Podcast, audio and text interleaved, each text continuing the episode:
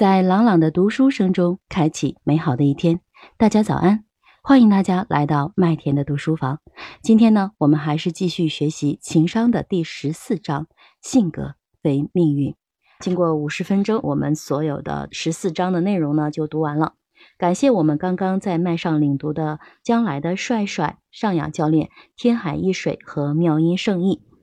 然后我想先邀请水淼姐姐吧，看看对于这个章节，水淼姐姐有哪些的解读或者是补充，可以吗？水淼姐姐。嗯，好的，麦田。这个章节呢，大家也发现了，它主要是讲了很多这个孩子方面，以孩子的情况来举例哈，呃，属于儿童心理学的内容比较多。我想要说的就是。我们的一生，我们的生活，我们的各方面哈，都是有两方面的因素起作用，一个是基因，一个是后天学习。那基因方面呢，我们没有办法改变，我们的祖祖辈辈流传下来的东西，我们很难去改变。书的作者呢，其实强调了后天学习对我们的更大的影响。基因和后天学习两个方面共同组成了我们现在的自己。那后天学习呢？他也讲到了，其中他举了一个例子哈，我的印象比较深刻，就是讲到强迫症的这个治疗。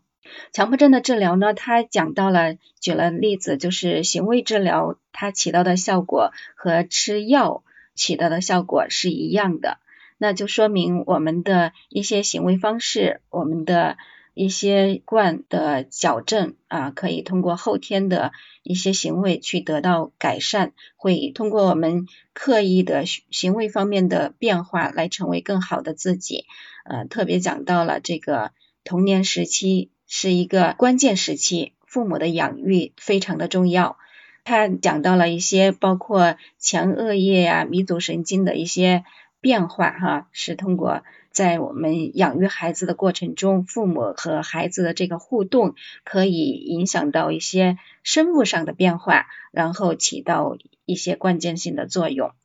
还讲到了环境、父母的言传身教对孩子的影响，包括我们怎么样在儿童的关键期把这个关键期抓住，呃，培养孩子好的习惯。培养孩子好的情绪习惯，哈，那就是讲到了一个具体的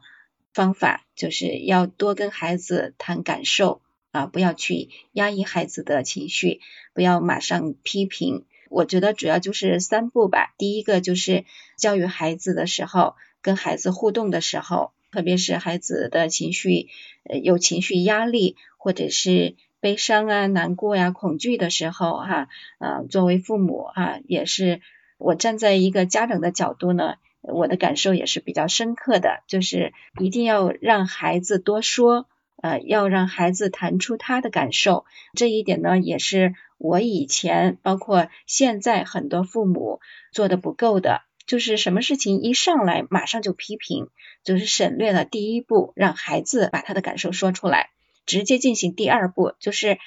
你怎么样啊？你怎么会这样啊？这个事情应该是怎么做呀？那就是第三步的方法，第三步的问题了，就是教孩子怎么去解决这个问题。第一步就是谈感受，第二步就是不要批评，就是让他多说。第三个就是教他怎么去应对。呃，这就是我经常提醒自己的，就是和孩子互动中要注意的方法，就是一定要关注孩子的情绪感受。还有啊，就是刚才我听到的书中讲到了一个一个实验哈，就是穷老鼠和和那个富老鼠的这个实验哈，它其实就是讲孩子很小的时候，我们对他的这个环境呃的影响，实际上是可以改变他的大脑中的一些结构或者是他的一些化学物质的，大脑的这个比重吧，就是说这个老鼠。同样的老鼠哈，它的给它布置一个非常好的一个环境啊，它的笼子里面有这个爬上爬下的云梯，呃，有色彩丰富的这个图案，还有一些很好的食物，还给它各种各样就是好的生活环境。这是富老鼠哈。还有一些穷老鼠呢，就是说把这些老鼠关在这个笼子里面，就给它一日三顿啊，没有其他的环境上的刺激啊，就是让它吃穿住啊，什么都都是很贫困的这种情况哈。后来经过一段时间后，研究者们就发现哈，这个。呃，富老鼠它的大脑的脑重啊比重要比穷老鼠的呢要多一些啊，而且呢，这个富老鼠呢，它的活跃度要比这个穷养的这部分老鼠呢更活跃、更灵敏，就是一看就是很嗯很灵活。那穷养的那些老鼠呢就比较呆滞。这个实验是我在我的这个喜马中的有一个儿童心理学中也是讲到过，因为比较。印象比较深刻哈，嗯，就是讲我们在教育孩子的时候，要多给孩子一些刺激。啊，就是比如说家长带孩子多接触、开阔眼界，给他各方面的刺激哈，而不是说局限于当前的一个环境，这样的话对孩子的这个发展呢会更有好处。这个可能更多的是讲这个孩子的大脑的发育，哈，影响到他今后的这个发展，就是我们做父母的要给孩子各方面的刺激。